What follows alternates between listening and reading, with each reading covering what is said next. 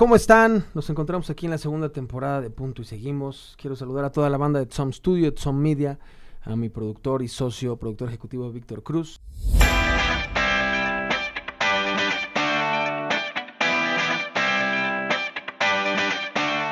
Quiero presentarles a una persona que es una amiga que conozco desde hace muchos años, es actriz, tiene un tema espiritual de aquí al infinito y de regreso, y es de las personas más lindas que siempre está de buenas. Un aplauso por favor a Viviana Serna. ¡Bravo! Me, dio 200 pesos por esta presentación. Ya sé. Se la voy a mandar a mi mamá, que, es la que me conoce cuando no estoy de buenas.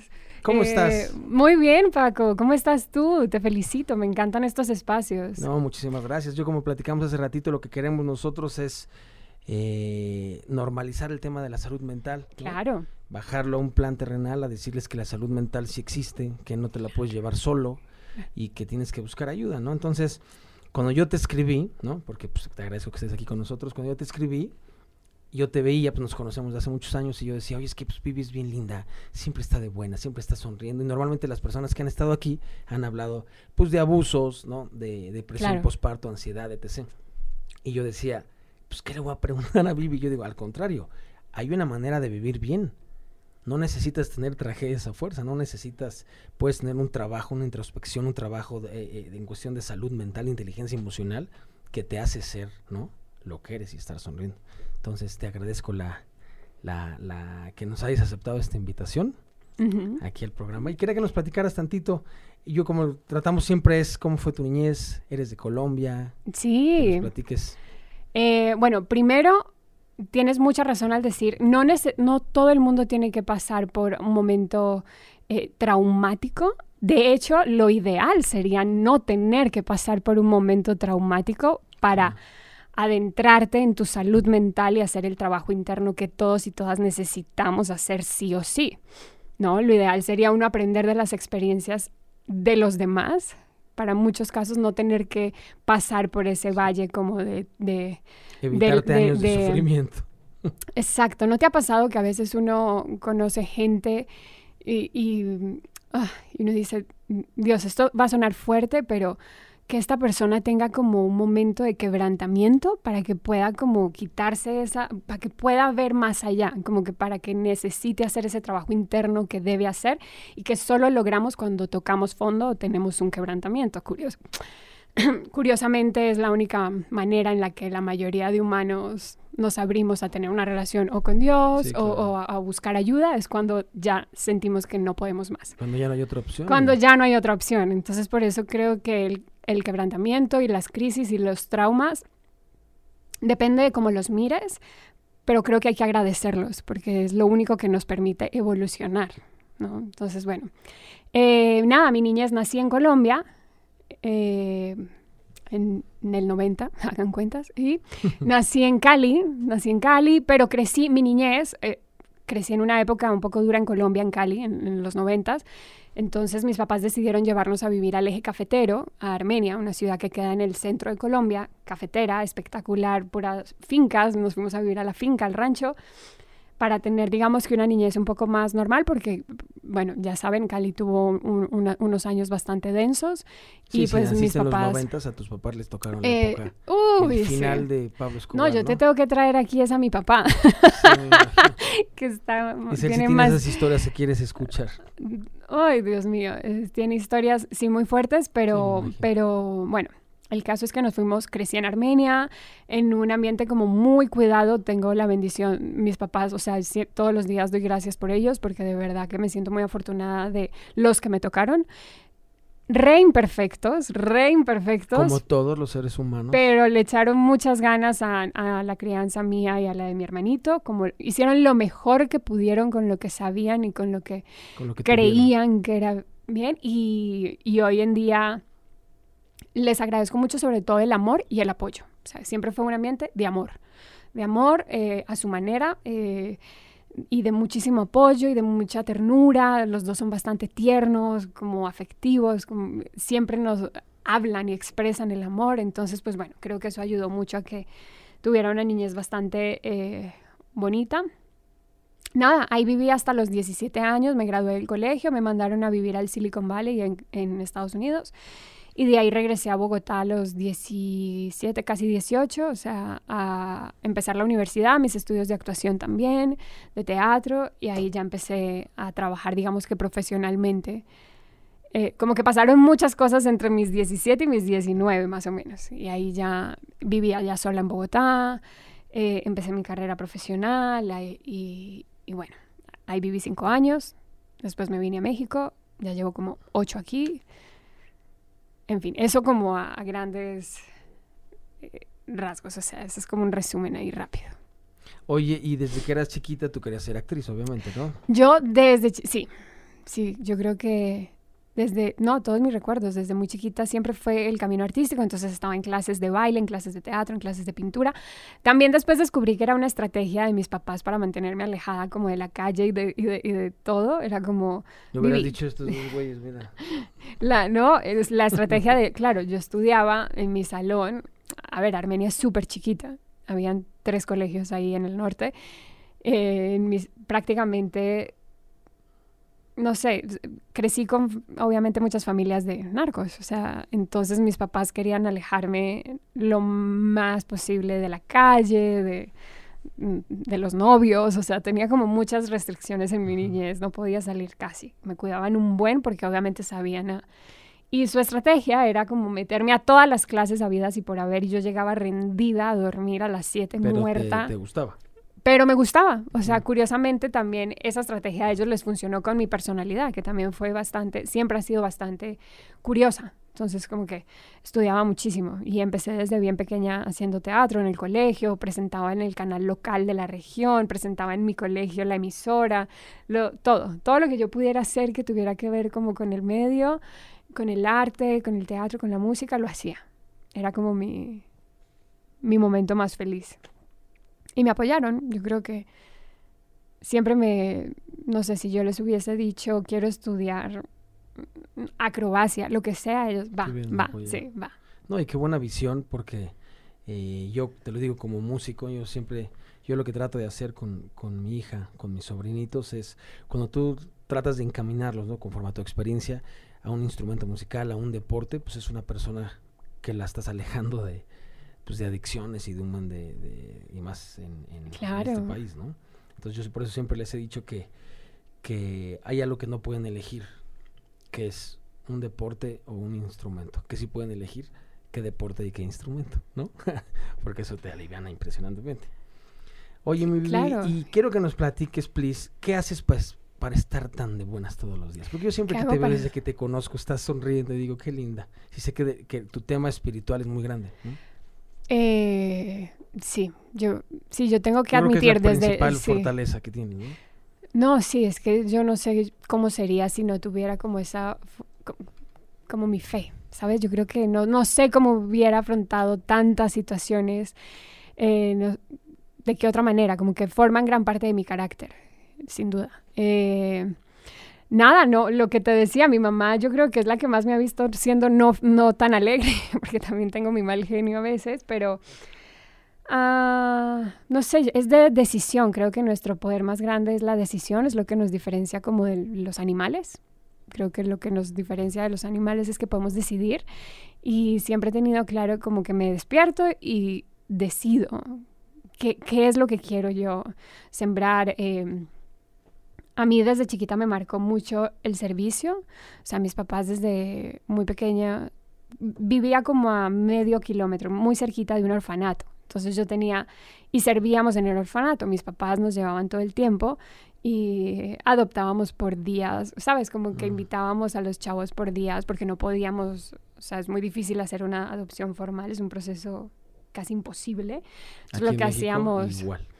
Entonces lo que, sí, lo que mis papás hacían era más como apadrinarlos. Entonces crecí como conviviendo con chavos que nada tenían que, crecí como con esa eh, estilo de vida del servicio. O sea, mi abuela tiene una casa para ancianos desde hace por ahí unos 40 años. Como que no es algo que hacemos eh, ocasionalmente, sino que es un estilo de vida. Entonces, creo que eso también me marcó mucho y es crecer en una familia donde el servicio no es algo que haces ocasionalmente, sino que es algo del día a día y es parte de ti y es, tu estilo de vida. Eh, entonces eso me hizo poner como la mirada en los demás y no tanto en mí, que yo creo que como seres humanos, cuando nos enfocamos mucho en nuestros traumas y en nuestras cosas y en nuestros problemas, y es que me pasa esto y me pasa lo otro, ahí es cuando corremos más peligro de caer en, estos huecos emocionales si mantenemos como que nuestros ojos fijos en los demás, cómo puedo servirle a los otros, como los demás, los demás, qué está pasando el otro, se desvanece todo ese trauma, como que toda esa cosa tan horrible que estamos pasando nosotros. Y ya vemos que en perspectiva no es tan importante, o sea, estamos enfocados en los demás. Le estamos dando más importancia de lo que es, ¿no? Sí, exacto. Todo es de perspectiva. Entonces, como que trato de que las personas que estén a mi alrededor se la pasen bien y yo poder generarles una sensación de buen rato. Creo que eso es lo que más me ha ayudado. Si me enfoco mucho en mí, probablemente no esté tan de buenas y, y te salude y te salude como, ay, porque estoy pensando en mis enredos. Pero si salgo a la calle interactúo consciente de que les quiero hacer pasar un buen rato a los demás y darle tantito amor porque no sé cómo estarán o cómo la están pasando, cómo se despertaron, como empatía, ahí me cambia el chip. Entonces trato como antes de salir, ok, ¿qué voy a sembrarles y qué puedo yo dejarles como mi ofrenda de, de, de, de amor por un segundo que los vea o los conozca o los salude? y trato. No, no se logra todos los días, obviamente. pero, claro que te sirve yo. pero trato de hacerlo la mayoría, que mis amigos se la pasen bien si están conmigo, que mi familia se la pase bien si están conmigo. No quiero ser como una como, como, como vinagre, ¿sabes? Ahí me gusta mucho el ejemplo de las fuentes y es que tú te acercas a una fuente con agua limpia y refrescante, no te vas a acercar a una fuente con agua vinagre o sucia, entonces tú escoges qué tipo de fuente eres para las personas. Por eso le tengo terror a la amargura y trato de, si veo que hay una semillita de amargura y estoy medio amargada, trato de ver qué es para sacarla y erradicarla porque no quiero ser ahí viene la amargada, ahí viene el amargado, ahí viene este man que es bien pesado, ahí viene esta chava que siempre está como de mala. No, no quiero ser esa persona porque es bastante difícil es el mundo ahorita como para tú no poder ser una fuente de vida. Y, entonces sí, es, es, un trabajo que hay que hacer como muy intencional y, muy atenta a cómo me estoy sintiendo. Si estoy siendo en este momento amarga o si estoy siendo eh, eh, alguien chévere para estar al lado. Increíble. Yo yo iba a un centro de drogas para niños, ¿no? Y fui como, como cuatro años a platicar con ellos. Iba los jueves, los martes y los jueves.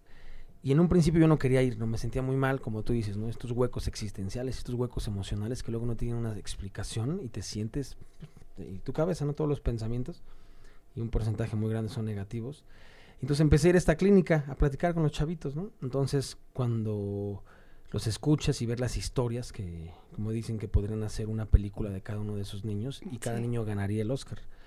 Y empecé a escucharlos y cómo sonreían y te dan cuenta, te das cuenta cómo luego tú le das más importancia a las cosas de lo que son y de repente pones en perspectiva tu problema con otro problema.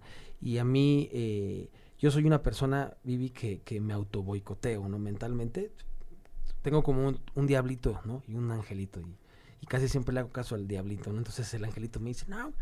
Entonces a mí me, decía un psicólogo, eh, un terapeuta que quiero mucho, que me dice, es que en verdad mi Paco, eh, si tú le, le, haces caso a esos malos pensamientos, me dice, se va a poner complicadísimo porque pues todo el día estamos pensando. Entonces me dice, la terapia ocupacional es muy importante. ¿Por qué? Porque si tú tratas de ayudar desinteresadamente, que es bien complicado ayudar desinteresadamente, en mi caso, ¿no?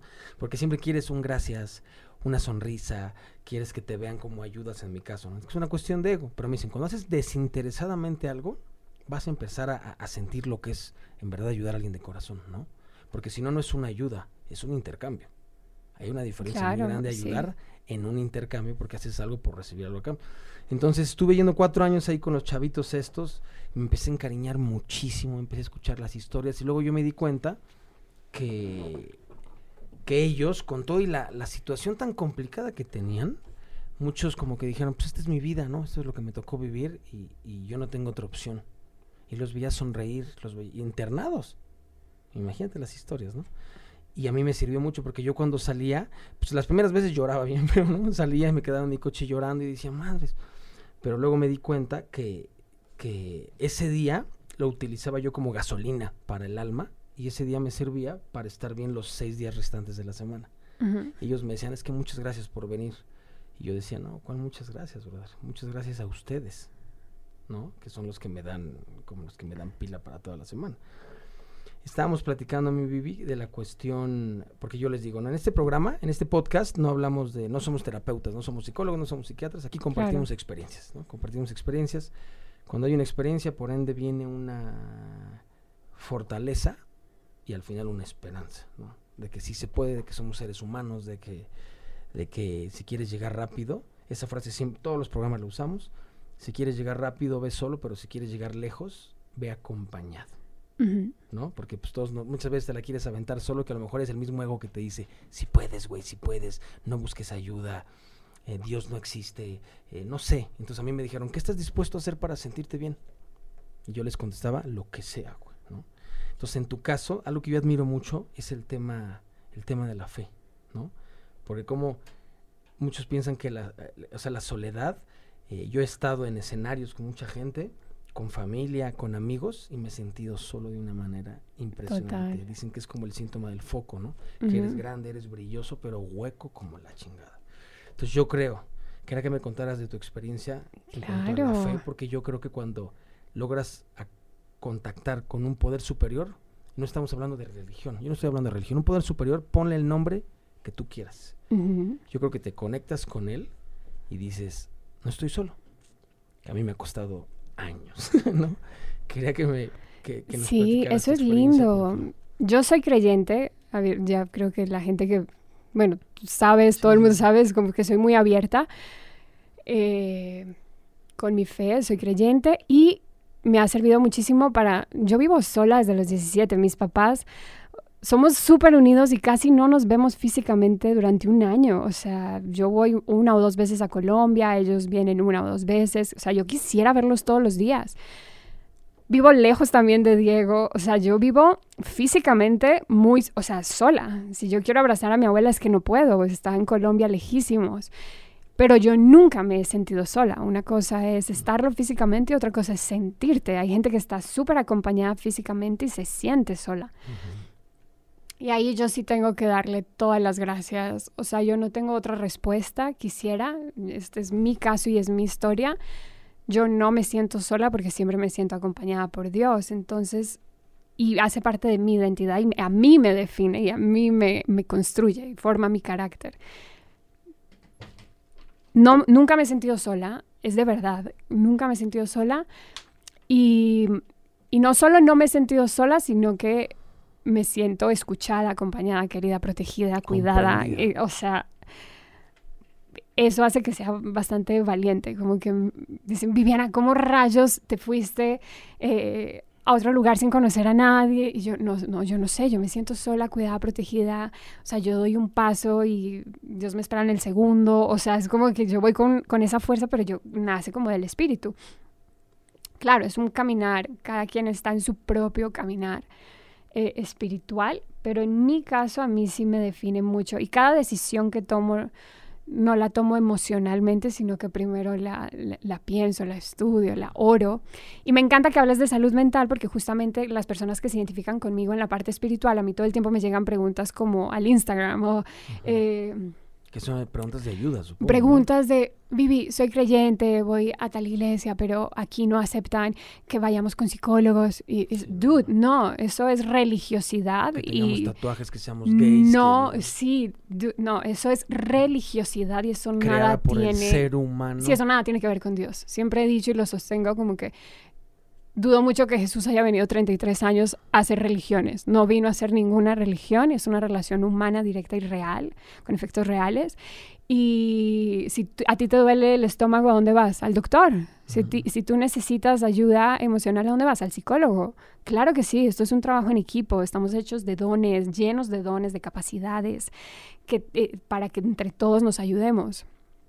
Eh, sí, eh, tenemos tanto por aprender y, y, y, creo que es muy importante. A mí, lo, yo tengo una psicóloga que, Marce, que la amo y la adoro, y con ella yo hago mis terapias. Llevas un rato con ella.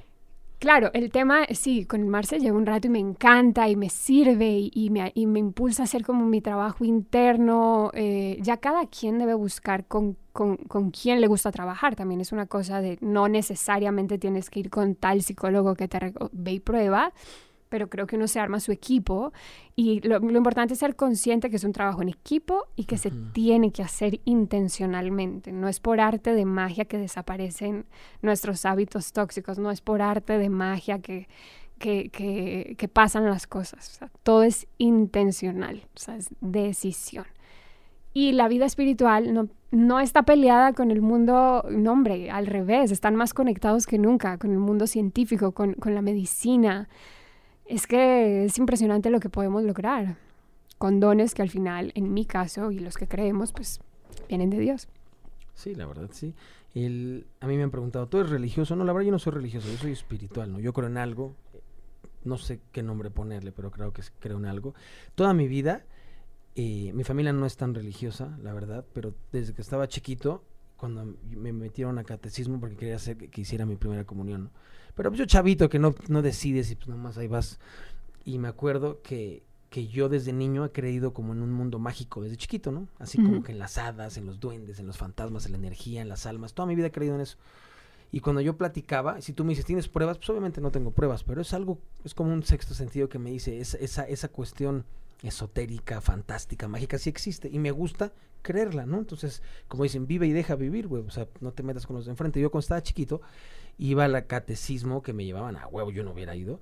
Eh, bueno, no más fui tantito y ya me corrieron, ya no me dejaron regresar, pero cuando iba, una vez me empecé a contar, pero niño, Vivi, niño, chiquitito, y empecé a platicar, pues de que me gustaría que existieran las hadas, ¿no? Eh, porque pues no sé si veía campanita, no sé, pues bien chiquito, y no sabes cómo me regañaron, eh, ¿no? Y me decían que casi, casi que las hadas eran del, del diablo. Y, entonces me, me no sabes el, el, el, coraje que me dio y la rabia, y dije, a ver, güey, ¿de qué me estás hablando? Entonces a mí me dijeron, entonces por eso estuve muy peleado, ¿por qué? Porque yo toda mi vida estuve en contra como del dios de la, de la sociedad, ¿no? Como el dios de sí, el religioso. El religioso. Entonces, muchas veces como que le llegas a tener cierto miedo a Dios, como si fuera el coco. Aquí no sé, en Colombia, como sea en México. Sí, también, también. Ah, el coco. Bueno, aquí hay dos definiciones de coco, luego te las explico. Entonces, es como si te dijeran, eh, si no haces la tarea, Dios te va a castigar, ¿no? Si, si robas, Dios te va a castigar. Entonces es un Dios castigador. Yo decía, no, hombre, no. Yo digo, espérate, güey. Yo decía, no.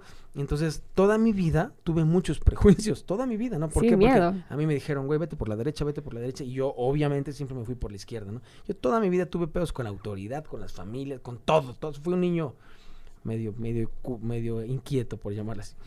Y cuando empecé a crecer, empecé a tener un hueco existencial espantoso. Horrible, horrible, horrible, ¿no? Y por cosas que me pasaron de niño, abusos y, y yo decía, ¿qué es esto? Güey? Entonces luego me decían, bueno, si te sientes muy mal, puedes hablar con, con Dios. Yo decía, no, güey, no, con él no. ¿De qué me hablas? Si él es... Sí, te dañaron la... Causante de, de, que yo esté medio forever de la cabeza. Y luego empecé, entonces mi necesidad fue empezarme a acercar. Y no estoy diciendo tema religioso, yo no soy religioso, yo no voy a ninguna iglesia. Yo solito empecé y dije, a ver, ¿quién es Dios? ¿Cómo está Dios? ponle el nombre que tú quieras, está en el lugar que tú quieras, no necesitas un lugar para hablar con él, no necesitas, eh, no sé, un mail para escribirle. Yo dije, Dios está aquí, habla, comunícate en tu le. Y empecé a hacer uno, al principio era una bronca indiferente, yo tenía como un ego, ¿cómo decirlo? Como un ego espiritual, por llamarle así, una soberbia espiritual, porque yo estaba muy enojado. Toda mi vida yo decía, tengo ataques de pánico, tengo ataques de ansiedad desde el kinder. Yo conozco amigos que tienen ataques a los 30, 40 y me hablan llorando, me quiero morir. Imagínate un niño. Y nadie me, nadie me explicaba por qué. Entonces mi necesidad fue, agárrate de la mano de algo, güey. Porque si no, no vas a poder solo. O sea, no. No, podemos. o sea, no, no vas a poder. Y empecé. Obviamente es un proceso larguísimo. Y me empecé a sentir muy bien, me empecé a sentir muy bien, empecé a ir a grupos de autoayuda. Yo voy a psicólogo, voy a sexólogo, voy a psiquiatra, voy a grupos de autoayuda. Empecé a hablar con mi, con mi papá que falleció, empecé a hablar con mi abuelo que falleció, con mi abuela, con mis tíos que fallecieron, a mi manera, y no sabes la tranquilidad que me dio, estando solo. Y no está solo, ¿no? Ahorita lo dijiste muy bien, que he vivido sola desde los 17 años y, y nunca me he sentido sola. Y muchos, muchos, un porcentaje muy grande, muy grande de las personas que se suicidan. Yo cada que leo que hay un suicidio siento espantoso porque yo estoy en esa lucha desde niño. O sea, yo soy, yo soy de, de esa estadística de las personas que tenemos pensamientos horribles desde niño, ¿no? Obviamente, pues ya llevo un trabajo de años, pero cuando yo siento que alguien se, se suicida, siento como que alguien de mi equipo que no pudo y digo, puta, siento horrible, ¿no? Porque es como hermanos de dolor, por llamarle así. Claro. Y, y, y me gustaría, co- como que siempre pienso, dicen que el suicidio es la solución permanente al problema temporal. Imagínate, que en teoría nadie se quiere suicidar. Lo que quieren es dejar de sentir, lo que quieren es que este momento gacho pase. O empezar a sentir, porque las cuestiones de la depresión no es estar triste. La depresión es que se le va el color a todo. La depresión es que se le va el sentido a la vida. Eres como un zombie, ¿no? Como un- una persona sin alma y dices... Y todos, como tú dices, ¿qué te dicen todos? Ay, sonríe, güey. ¿No? No, pasa nada. Entonces, tienes todo, ¿no? Tienes familia, tienes salud, tienes dinero y tú con tus mamadas. Entonces te empieza a dar culpa ser tú. Sí. Pero te duele una muela, dentista. El estómago, gastroenterólogo. Sí, total. Huesos, quiropráctico. Te sientes mal emocionalmente, sentimentalmente, Y te lo guardas. y te dicen, no, porque eso es para los locos. Un Sí, no. psicólogo es para los locos, un psiquiatra es para los locos.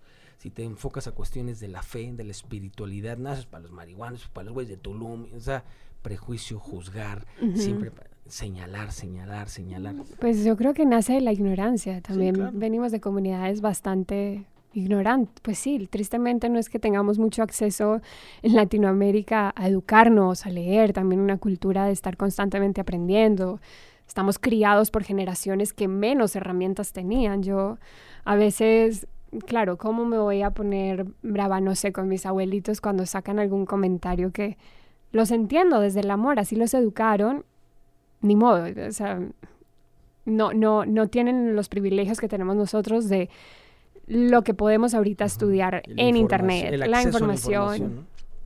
Eh, el privilegio de estar en una generación donde podemos hablar libremente de lo que nos sucede, donde estamos aprendiendo a ser más vulnerables.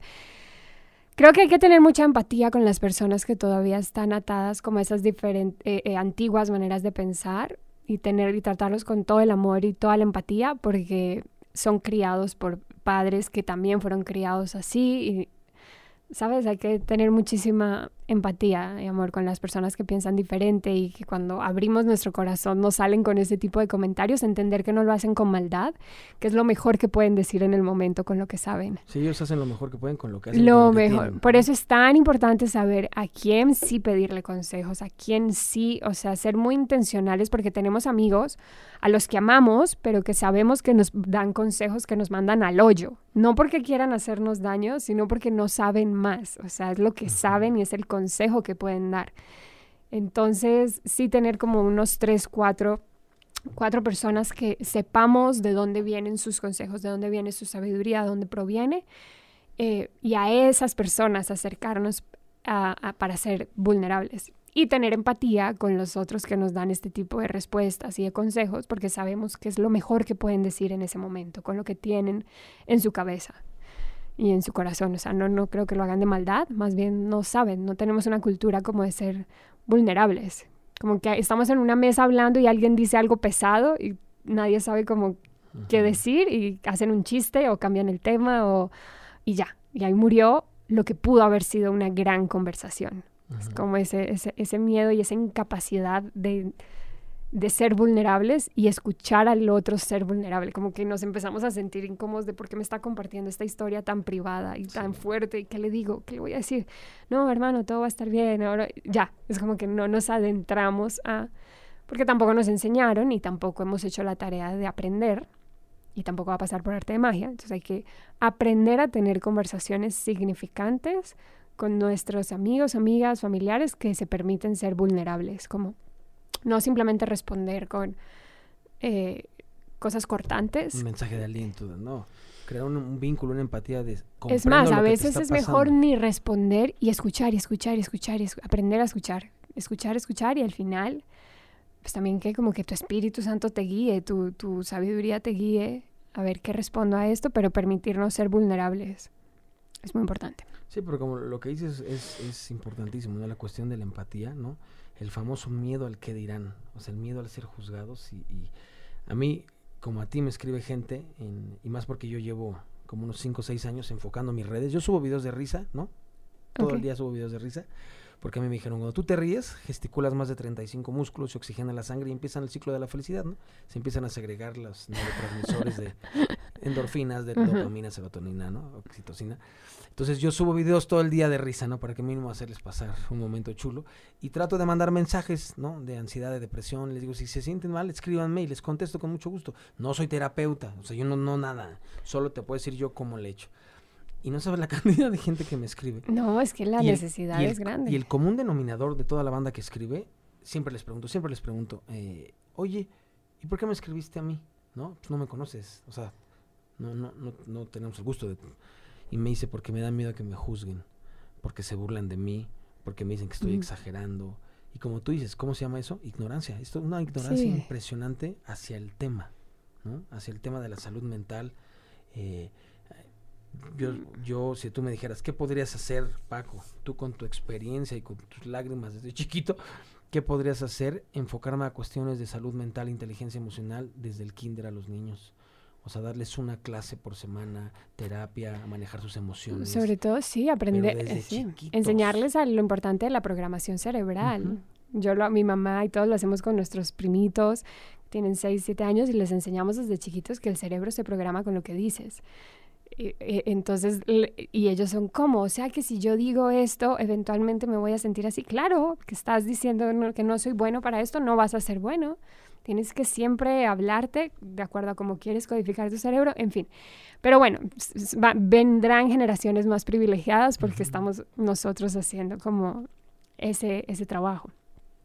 Sí, el, sí pues es, por ejemplo, la imaginación es un músculo, ¿no?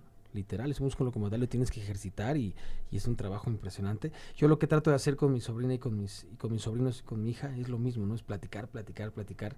Y ahorita tocaste un tema muy importante que a mí en lo personal me cambió la vida. No es tanto lo que te escuchen, sino sacarlo, ¿no? No es tanto lo que pienses o lo que sientas, sino que no lo digas, ese es el principal problema.